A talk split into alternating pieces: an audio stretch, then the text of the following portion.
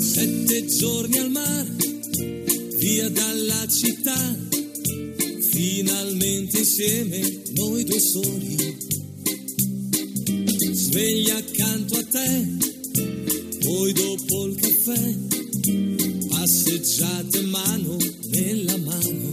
Esta no es una semana cualquiera, con Luis Antequera y Mariate Aragonés.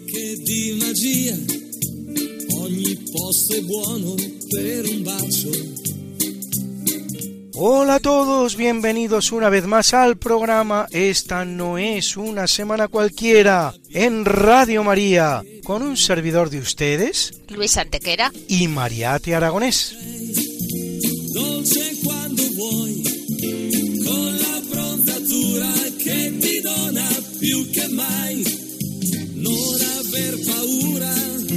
Non è un'avventura, lo sai Luis, ¿qué semana nos ocupa hoy? Hoy, Mariate, le damos un repaso a algunos de los hechos históricos ocurridos entre un 12 y un 18 de mayo. Una semana que no es una semana cualquiera, siete días, sette giorni, como dice nuestra sintonía, en los que han pasado a lo largo de la historia cosas que ni se imaginan nuestros oyentes, porque la historia es así, mejor y más fantástica que la más increíble de las fantasías. Comencemos pues. Pues allá vamos.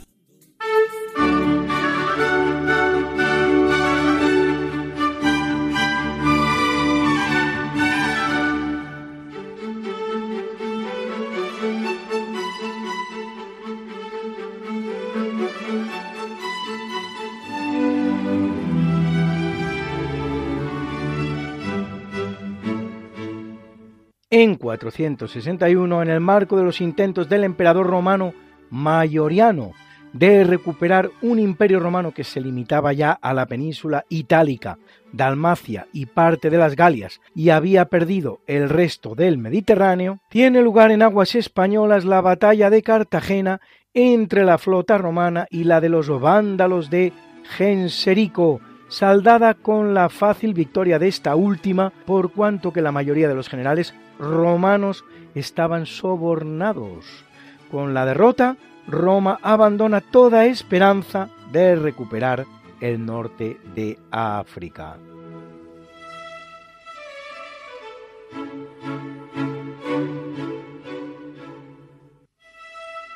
En 1275 las tropas del sultán marroquí Abu Yusuf Yaqub II desembarcan en Tarifa dando así comienzo a la denominada Guerra del Estrecho, que inician contra el rey castellano Alfonso X, una guerra que se va a prolongar durante tres cuartos de siglo para defender la península del dominio del sultanato benimerín islámico, proveniente de Marruecos, en el curso de la cual ocurrirán, por ejemplo, episodios tan renombrados como el de Guzmán el Bueno defendiendo la plaza de Tarifa.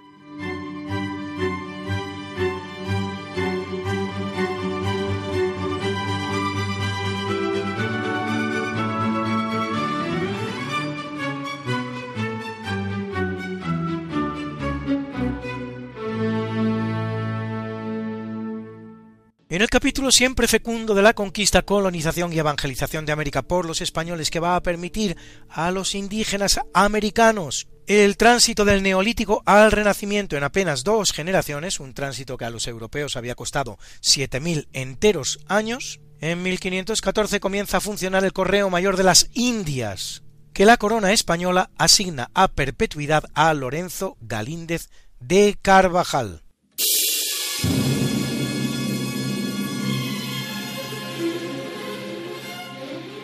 En 1525, Juan de Medina y Francisco de las Casas fundan la villa de Trujillo, en Honduras.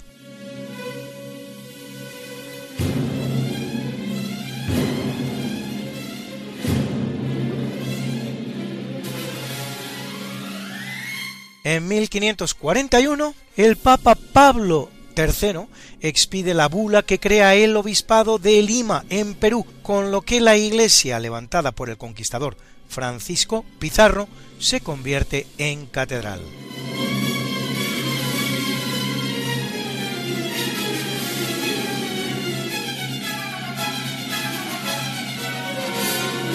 En 1551, en Lima, el virrey de Nueva España, Antonio de Mendoza, y el primer obispo de Nueva España, Juan de Zumárraga, fundan la Universidad de San Marcos, la segunda más antigua de América.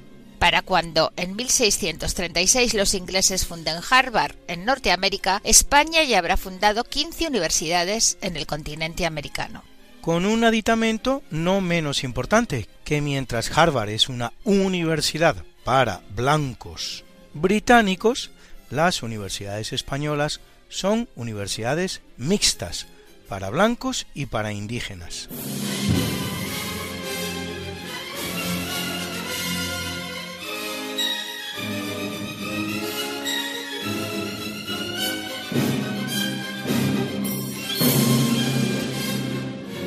1570 en Paraguay, el español Ruy Díaz de Melgarejo funda la Villa Rica del Espíritu Santo, hoy simplemente Villa Rica, con 75.000 habitantes. En 1699 en México, Fray Juan de Badía funda el poblado de San Pedro Caro, de 12.000 habitantes al día de hoy. En 1755 los españoles se establecen en una zona de Texas, en los actuales Estados Unidos, donde tres meses después, el 25 de agosto, Tomás Sánchez de la Barrera funda San Agustín de Laredo, la actual Laredo.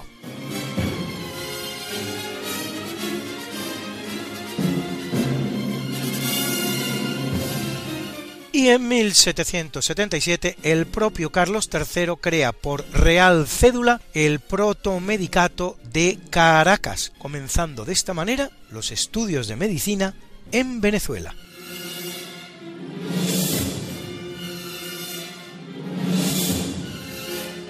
Haciendo posible todos ellos y muchos más tres siglos de pax hispana sin precedentes en la historia americana, la cual, una vez que España abandone el escenario, conocerá más de dos centenares de conflictos tanto civiles como entre vecinos.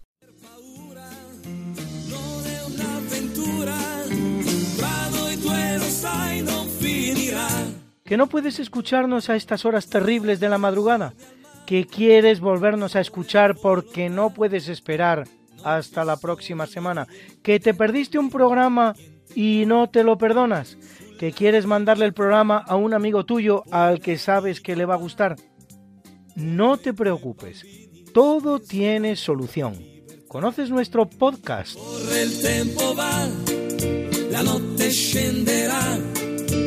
Introduce en la red Podcast Radio María Esta no es una semana cualquiera y entrarás en el mundo mágico de la historia con todos los programas que hemos emitido hasta la fecha. Miles y miles de minutos de historia de la buena, contada con honestidad, con rigor, de manera escueta y entretenida.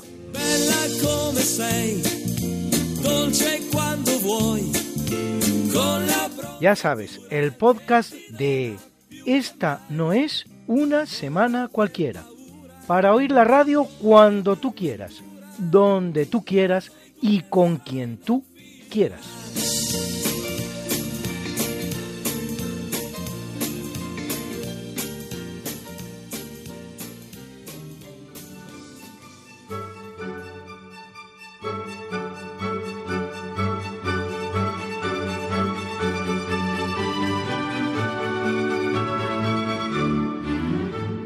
En 1570, en el marco de la guerra de las Alpujarras entre las tropas cristianas y los rebeldes moriscos de las Alpujarras, don Juan de Austria y el capitán morisco, el Abaqui, firman la llamada Paz de las Alpujarras, que representará apenas una pequeña tregua en una guerra que había comenzado en la Navidad de 1568 y terminará en marzo de 1571 dos años y tres meses, con la derrota de los moriscos granadinos y su deportación a otras zonas de la península. No se debe confundir esta guerra con la llamada rebelión de las Alpujarras, habida lugar en 1499, solo siete años después de la conquista de Granada por los reyes católicos ni tampoco con la expulsión de los moriscos habida lugar entre 1609 y 1613.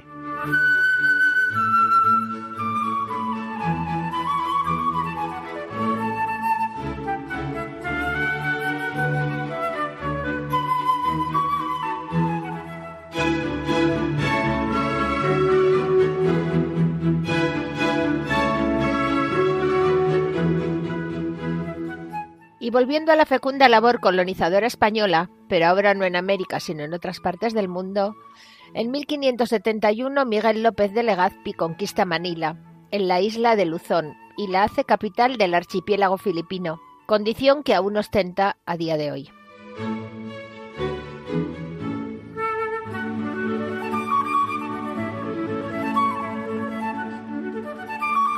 En 1598, en Nantes, el rey Enrique IV, primer Borbón de Francia, promulga un edicto asegurando la libertad de culto para los hugonotes, así llamados despectivamente los protestantes franceses por suponerse que en la ciudad de Tours solo salían por la noche reuniéndose en la puerta del rey Hugo por la que, según se decía, deambulaba su fantasma pone fin con esta medida a las guerras de religión que han ensangrentado Francia durante décadas, aunque son, de hecho, las que han hecho posible su acceso al trono tras la llamada Guerra de los Tres Enriques. Uno de ellos, el vencedor, él, y eso sí, no sin abjurar de su protestantismo original en beneficio del catolicismo, con su famosa frase Paris bien vaut une messe. París bien vale una misa.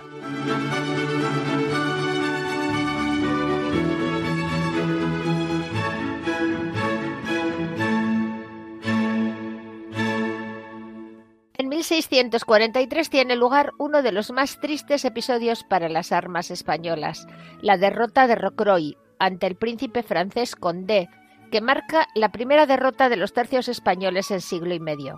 Sin embargo, no es cierto, como sostienen algunos historiadores, que España pierda ya su condición de primera potencia, en la que aún permanecerá por lo menos tres cuartos de siglo. Pero sí que en Rocroi se inicia un proceso de atemperación de su poderío que se prolongará durante casi dos siglos, lo cual es también bastante singular por no producirse repentinamente, como le pasa a muchos imperios. Así el mongol, así el austríaco, así el británico, y culmina hacia 1820 con la destrucción que supone la francesada ante Francia y, no menos penoso, la pérdida de los virreinatos americanos. A continuación.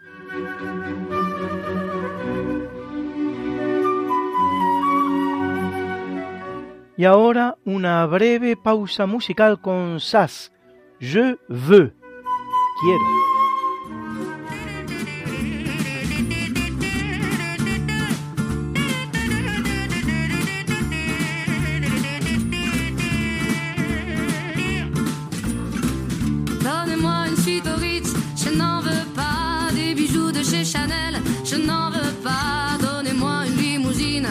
ferai quoi? Offrez-moi du personnel, j'en ferai quoi? Un manoir à Neuchâtel, ce n'est pas pour moi.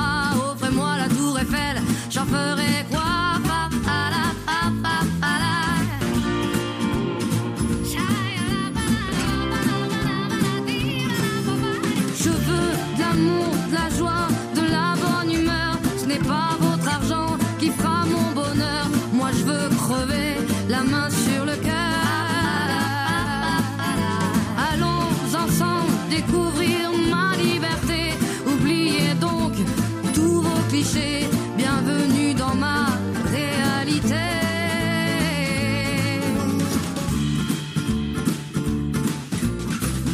J'en ai marre de bonnes manières, c'est trop pour moi. Moi je mange avec les mains et je suis comme ça. Je parle fort et je suis France.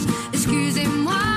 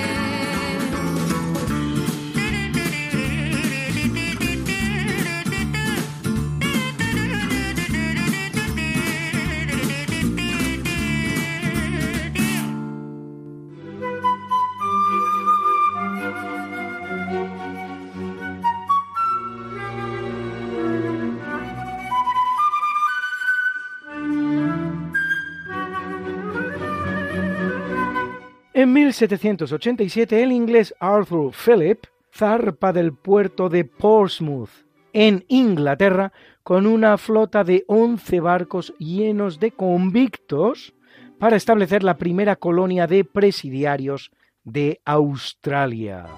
A partir de ese momento y hasta 1868, 806 barcos trasladarán unos 165.000 presidiarios a la isla prisión continente.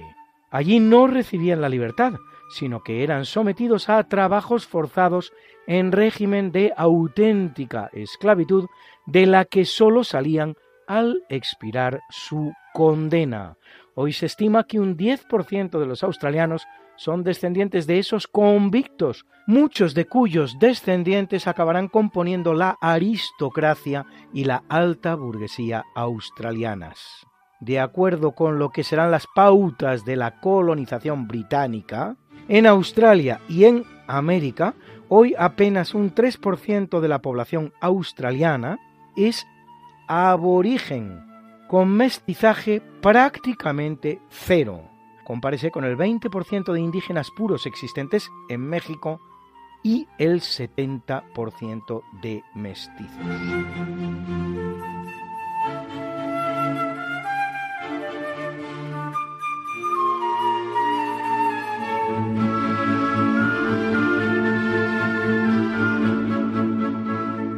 En el marco de los más de dos centenares de conflictos que se producen en América cuando España abandona el escenario, poniendo fin a la Pax Hispana. Toca hoy referirse a dos de no poca importancia. De un lado, en 1830, una corte de notables reunida en Quito y presidida por el general Juan José Flores acuerda que Ecuador se independice de la llamada Gran Colombia, acabando así con lo que constituía la máxima realización alcanzada por Simón Bolívar, ya de por sí bastante inferior a su proyecto inicial de una América hispana unida toda ella bajo su gobierno.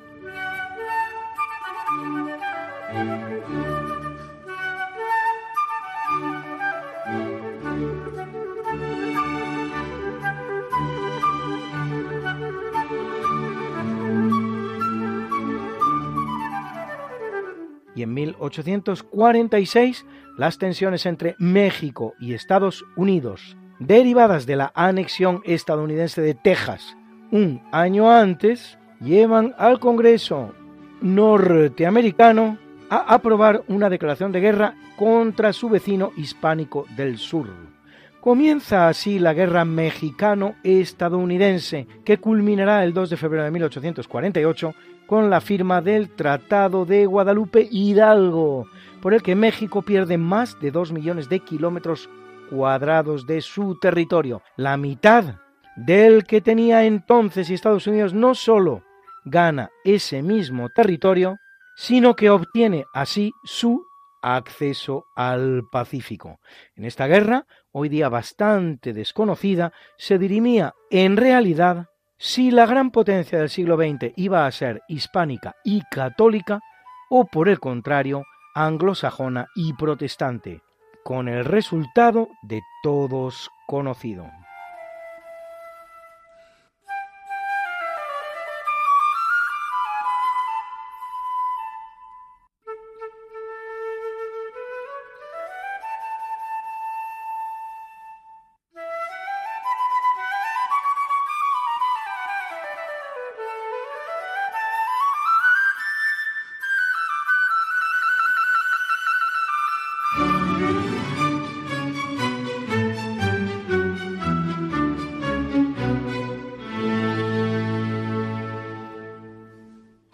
En 1917, en la ciudad portuguesa de Fátima, la Virgen se aparece a tres pastorcillos por nombre Jacinta, Francisco y Lucía dos Santos. Los dos primeros morirán muy jovencitos, Francisco en 1919, Jacinta en 1920, por cierto, de gripe española los dos, una gripe que, como se sabe, es, de hecho, estadounidense, no española. Lucía, en cambio, alcanzará la edad de 97 años, volviendo a recibir una aparición de la Virgen en 1929 en la ciudad española de Tui. Las apariciones fatimenses en número de seis se prolongarán hasta el 13 de octubre del mismo año. En 2017, con Lucía ya fallecida, el Papa Francisco canoniza a los pastorcitos Francisco y Jacinta, en tanto que Lucía tiene todavía pendiente su proceso de beatificación.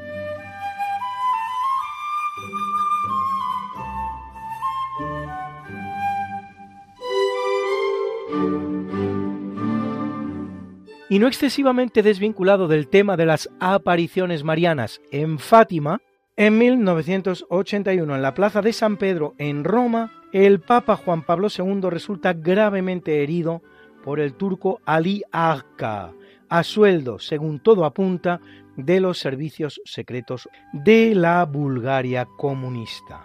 Agca había asesinado dos años antes a Abdi Ipeksi, editor de un periódico turco de izquierdas, siendo condenado a prisión de por vida de la que conseguirá fugarse.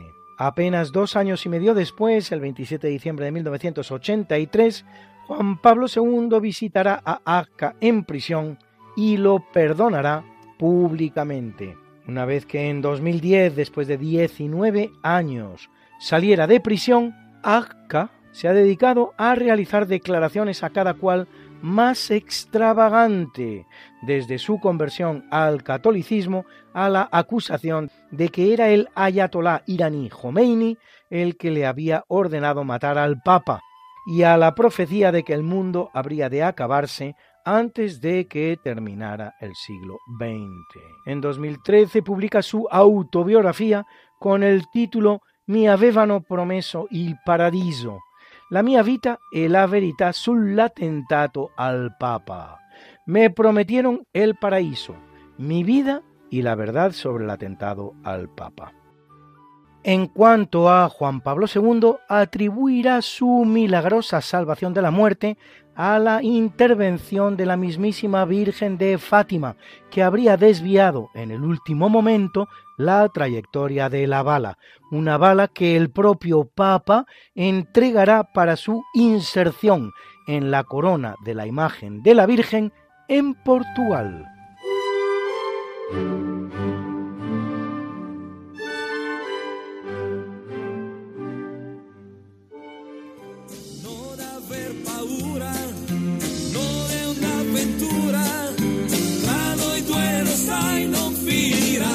Esta no es Una semana cualquiera.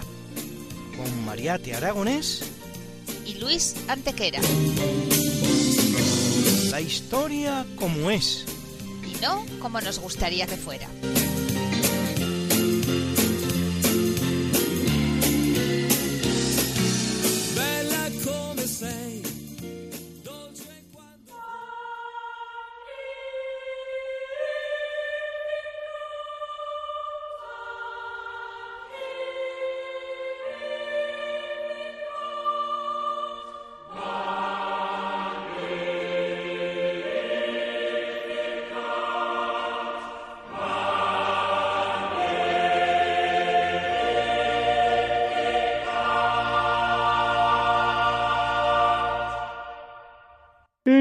Capítulo del natalicio nace en 895 C. Acatl Topiltzin Quetzalcoatl, gobernante tolteca mexicano, a caballo entre la leyenda y la realidad, mencionado en las crónicas históricas de México de Bernardino de Sagún y de Fernando de Alba Ixtlilchótl, los anales de Cautitlán, el cual habría creado un paradisíaco reino de paz, sabiduría y esplendor artístico.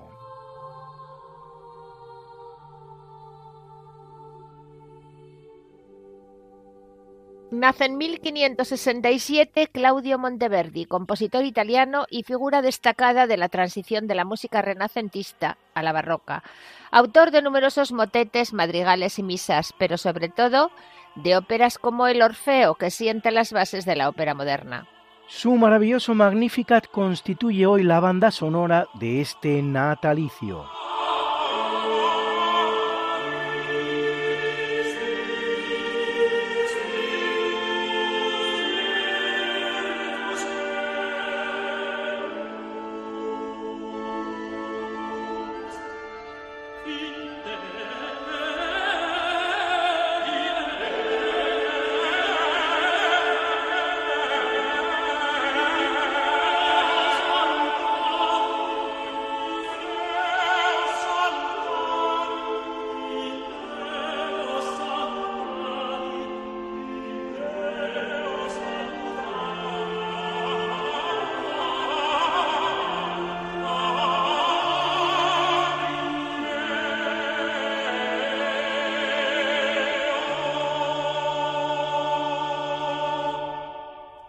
En el año 1699 nace Sebastián José de Carvalho Emelu, más conocido como Marqués de Pombal, personaje central de la historia portuguesa, realizando varias reformas económicas, sociales y educativas y acometiendo la reconstrucción de la ciudad de Lisboa tras el terrible terremoto de 1755, de 9 grados en la escala Richter que de hecho pudo acabar con su vida, un trabajo que se hallaría completamente finalizado para 1806. Con la excusa del atentado de 1758 contra el rey José I, se deshace de toda la nobleza lusa que le es contraria. Expulsa de Portugal a los jesuitas y estataliza su Universidad de Évora.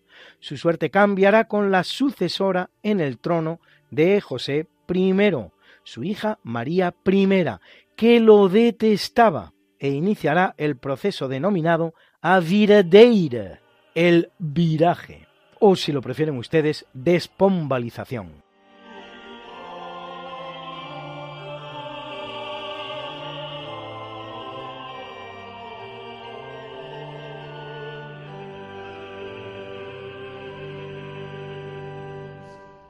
Nace en 1754 en la preciosa ciudad de Rottenburg Necker, el músico y compositor alemán Franz Anton Hofmeister, editor de la obra de sus ilustres contemporáneos como Bach, Mozart o Beethoven y especializado él mismo en música para flauta, de lo que es buena prueba el concierto para flauta número 21 que han estado ustedes escuchando durante el tercio de eventos.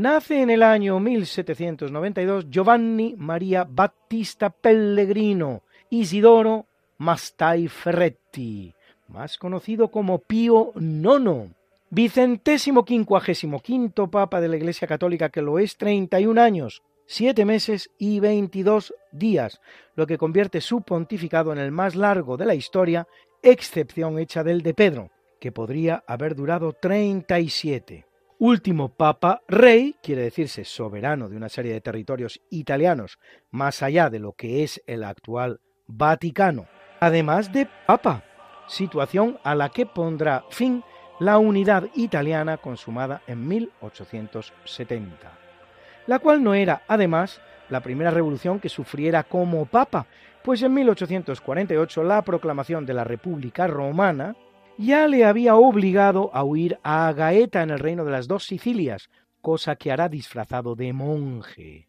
Curiosamente, morirá solo un mes después que su malefactor, el rey Vittorio Emanuele II de Italia, conquistador de los estados pontificios, a quien levantará la excomunión que pesaba sobre él justo antes de expirar. Mientras su cuerpo ya inerte, era trasladado a la Basílica de San Lorenzo, extramuros, para ser enterrado, se producirá incluso un intento de atentado para tirarlo al Tíber, beatificado por Juan Pablo II en 2000.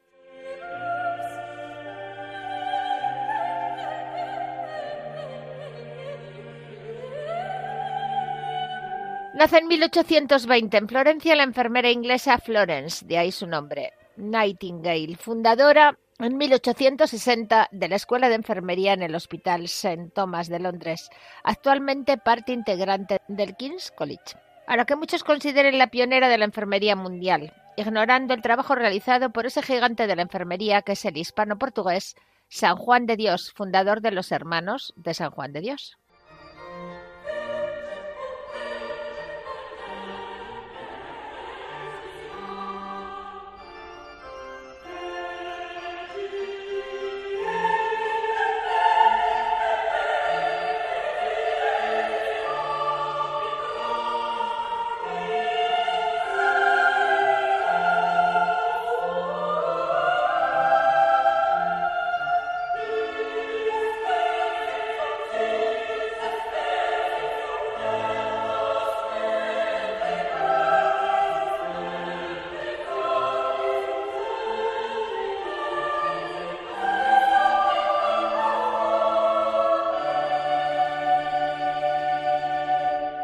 En el año 1822 nace Francisco de Asís de Borbón, hijo del infante Francisco de Paula de Borbón, hijo a su vez de Carlos IV y hermano en consecuencia de Fernando VII, rey consorte español por su matrimonio con su doble prima hermana Isabel II, pues tanto eran hermanos sus respectivos padres, Fernando y Francisco de Paula de Borbón, como sus respectivas madres, Luisa Carlota y María Cristina de Borbón dos Sicilias. Con lo que sus hijos, como se ve, son Borbón, Borbón dos Sicilias, Borbón, Borbón dos Sicilias. En su célebre biografía de Isabel II dice de él el historiador Pierre de Luz, Francisco de Asís pertenece a esa categoría de hombres bien determinada y de la que solo se encuentra un representante ilustre en la Casa de Borbón, el hermano de Luis XVI, pequeño, delgado,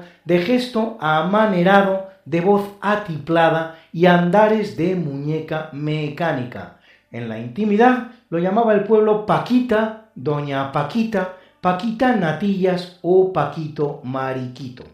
Ya fuera del testimonio del historiador, de él diría su propia esposa, pero ¿qué se puede esperar de un hombre que el día de nuestra boda se quitó más encajes que yo misma? No obstante todo lo cual, de su matrimonio, de una manera u otra, nacerán doce hijos, aunque sólo cinco de ellos superarán la niñez.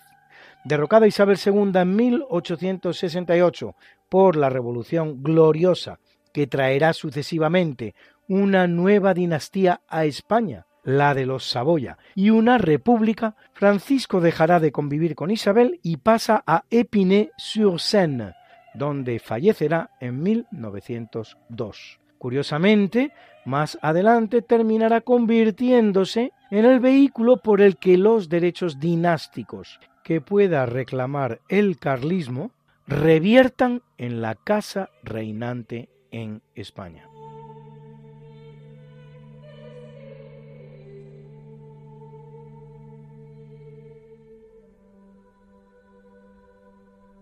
Y viene al mundo en el año 1950 el gran cantante norteamericano Stevie Wonder, ciego de nacimiento, como tantos otros grandes músicos.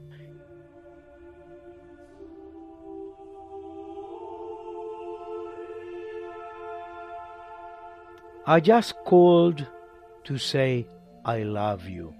Solo llamaba para decirte te quiero.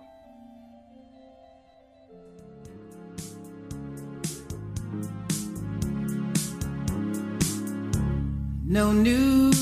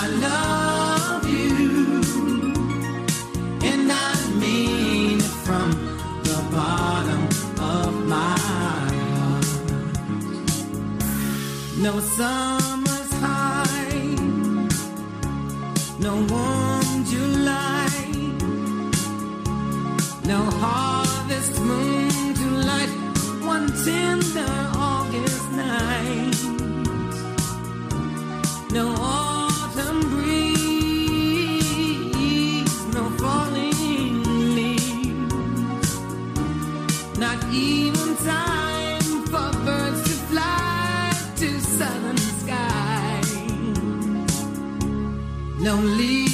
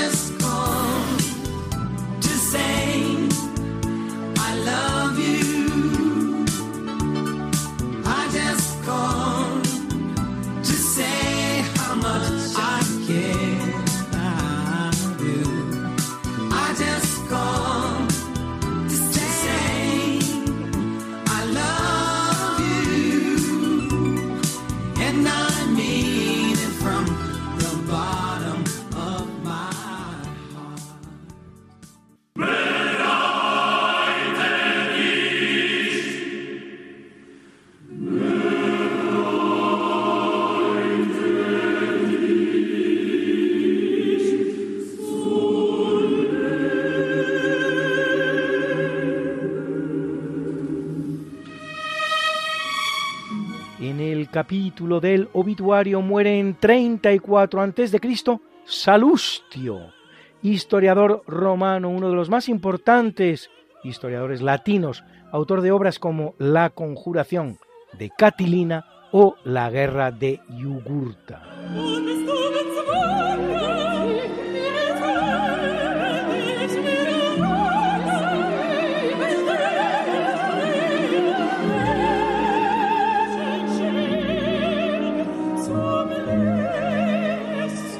Muere en 1003 Gerbert d'Aurillac, más conocido como Silvestre II, centésimo, trigésimo, noveno Papa de la Iglesia Católica, que lo es cuatro años. Silvestre se verá obligado a huir a Rávena ante los graves problemas que asuelan a Roma, a donde apenas podrá regresar para morir. Hombre de gran talla intelectual, verdadero erudito, dejará obras como Sobre lo racional y sobre el uso de la razón, y Sobre el cuerpo y la sangre de Cristo, introduciendo en Francia y en la Iglesia el sistema decimal islámico y el uso del cero. Inventa un abaco para el cálculo numérico, un monocordio musical que permitía reproducir tonos y semitonos y un sistema de escritura taquigráfica.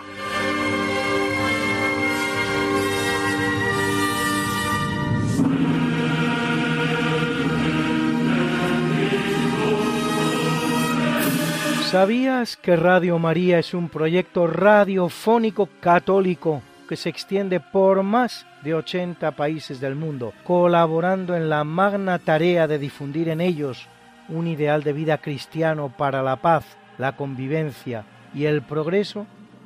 Pero la mies es mucha y los trabajadores pocos. Necesitamos tu ayuda.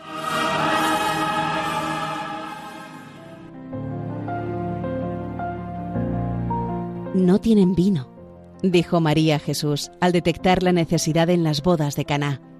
De la misma manera, la Virgen ve hoy dónde falta el vino del Evangelio de su Hijo o dónde no se ha servido todavía. Por ello, en el mes de mayo, Radio María celebra su Mariatón, que es cada año una fiesta de amor en la que Jesús nos pide llenar de agua las tinajas de nuevos proyectos que Él convertirá en vino que a través de las ondas llenará de auténtica alegría los corazones de millones de personas que comprobarán que quien reza no tiene miedo al futuro. ¡Qué privilegio!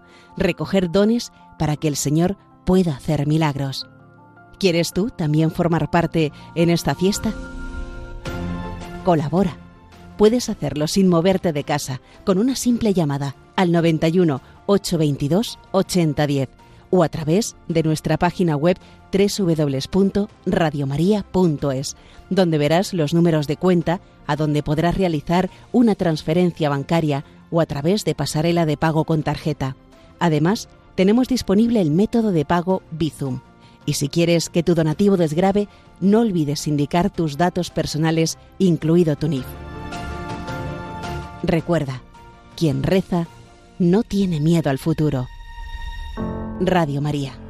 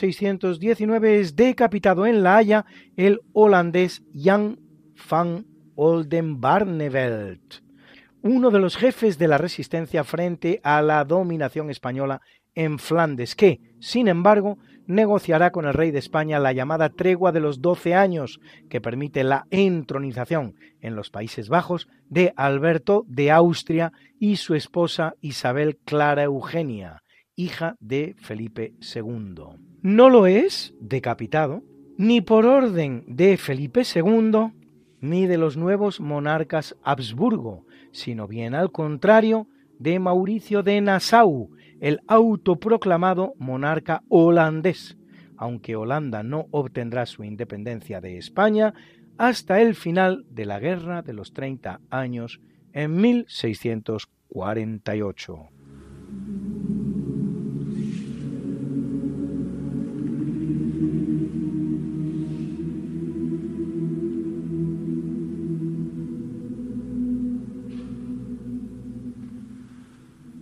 En 1863, asesinado con una seda para evitar el derramamiento de sangre real en el marco de la rebelión Jova que entroniza a su esposa, la reina Rasoerina, muere Radama III IV, rey de Madagascar. El motivo de la rebelión es su acercamiento a Francia, lo que a su muerte dará excusa a esta para intervenir en la gran isla africana, en la que, tras una larga guerra, conseguirá establecer un protectorado en 1885. Hasta 1960 no logrará Madagascar su independencia de Francia.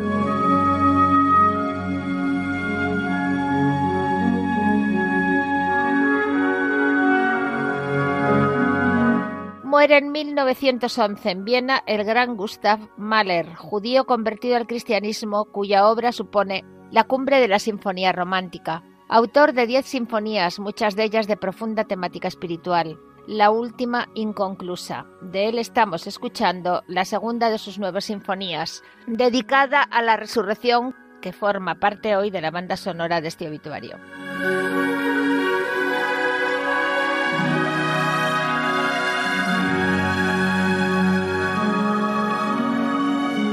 Muere en 1965 el gran oftalmólogo español Ignacio Barraquer, recordado por sus avances en el campo de la cirugía de cataratas, con su nueva técnica conocida como facoéresis, fundador del Instituto Barraquer de Oftalmología y patriarca de una saga de oftalmólogos de primera categoría de la que forman parte sus hijos Joaquín y José, conocido como el padre de la cirugía refractiva moderna, y sus nietos Elena Barraquer Comte y Rafael Ignacio Barraquer Comte.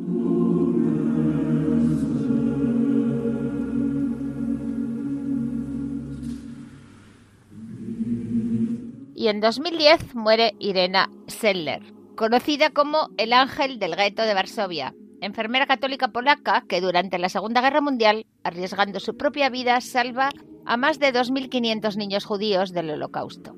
Candidata al Nobel de la Paz 2007, reconocida como justa entre las naciones por el Museo del Yad Vashem.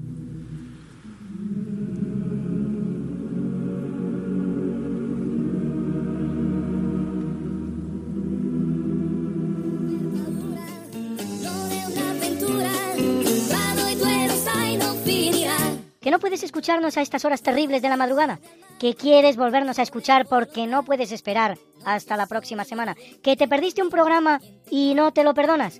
¿Que quieres mandarle el programa a un amigo tuyo al que sabes que le va a gustar? No te preocupes, todo tiene solución. ¿Conoces nuestro podcast? Introduce en la red Podcast Radio María Esta no es una semana cualquiera y entrarás en el mundo mágico de la historia con todos los programas que hemos emitido hasta la fecha. Miles y miles de minutos de historia de la buena, contada con honestidad, con rigor, de manera escueta y entretenida.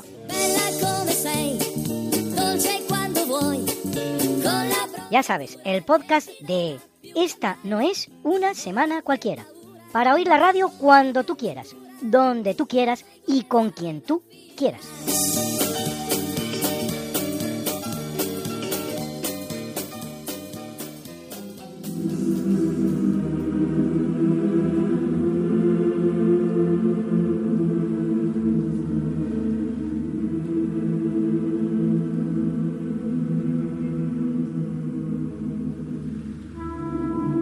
Y hoy Alberto Hernández nos cuenta un curioso suceso acontecido en 1844 que tiene por protagonistas a un joven alférez de navío español y a uno de los más temidos dictadores de la historia de la Argentina, Juan Manuel de Rosas, el llamado tirano Rosas. En 1844 al alférez de navío Juan Bautista Antequera le designan al buque héroe. El año siguiente emprende un viaje a Montevideo. El objeto de viaje es hacer un tornaviaje y al mismo tiempo aprovechando el gobierno o la armada le encomienda que se interese por la liberación de presos españoles que tiene el general y dictador Rosas. Bueno, pues llega a Montevideo, se entrevista con el general Rosas y este le recibe mangas de camisa. Entonces nuestro alférez, ni corto ni perezoso, se quita su guerrera de gala, sus condecoraciones y en mangas de camisa le dice, bueno, es mejor que hablemos en mangas de camisa, que hace mucho calor y así estaremos más cómodos. Según cuenta la leyenda, a sus pies tenía un tigre el general Rosas que siempre la acompañaba. Bueno, pues contra todo pronóstico, puesto que no olvidemos que alférez de navío es la categoría más baja en la escala de oficiales, le han hecho este encargo pensando que va a fracasar y que bueno, que al menos España intenta hacer algo por los presos. Pero cuál es la sorpresa cuando Rosas efectivamente le da a los presos que embarca en su barco y vuelve a España. ¿Quién es este Rosas? Rosas es nieto e hijo de españoles. Él también se considera español. Es más, en su exilio dice que él es un caballero español y presume de su sangre limpia española. Es una persona que gobierna Argentina con mano dura, como él dice, como un autócrata ruso. Es partidario de España totalmente. Piensa que la colonización de Argentina por parte de los españoles ha sido lo mejor que le ha pasado a Argentina. Quiere restablecer todo el virreinato de España bajo su mando y bueno, teniendo en cuenta también que en Montevideo está bloqueado por una escuadra franco-británica, pues como no le interesa tener mal a España, pues eh, puede ser una de las razones por la que libera a los presos. La otra razón, ya digo, es su amor por España. Él gobierna con leyes españolas que rigieron en el virreinato del, de Plata y le es más fácil de esta manera librar a los presos españoles. Él es un arma atormentada. Su padre pegaba en su presencia a su madre como una especie de rito sexual. La madre pegaba al hijo y luego los tres juntos parece ser que se iban a la cama. Rosas renuncia a su apellido paterno Rozas y lo cambia por Rosas. Bueno, pues esta es una de las tantas aventuras del almirante Antequera que más tarde sería famoso comandando la Numancia por ser el primer barco acorazado que da la primera vuelta al mundo cuando pensaban que estos navíos eran ineficaces y que no podían eh, ser eficaces en la lucha. Pues esto es todo y buenos días.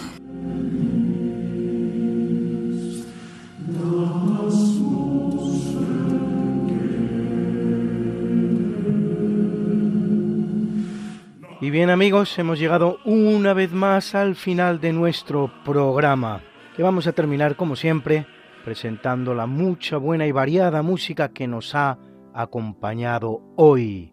Y en el tercio de eventos el concierto para flauta número 17 en re mayor de Franz Anton Hofmeister a la flauta y dirigiendo Bruno Maya al mando de la Orquesta de Cámara de Praga. En el natalicio hemos escuchado el Magnificat de Claudio Monteverdi, que interpretaba para nuestro programa los English Baroque Soloists y The London Oratory Junior Choir, dirigidos por John Elliot Gardiner. Nos ha acompañado en el obituario la segunda sinfonía Resurrección, el coro final maravilloso de Gustav Mahler, interpretado por el Orfeón Donostiarra y la orquesta del Festival de Lucerna, dirigidos por Claudio Abbado. Era la soprano Eteri Vasava, era la mezzo soprano Anna Larson y dos bonitas canciones amenizando también nuestro programa. I just called to say I love you. Solo llamaba para decir te quiero. Stevie Wonder. Compositor Stevie Wonder. Intérprete. Y también la bonita canción Je veux. Quiero. De Keredin Soltani y Tris. Interpretada por esa gran cantante francesa Isabelle Geoffroy, más conocida como Saz, Zaz, escrito en español.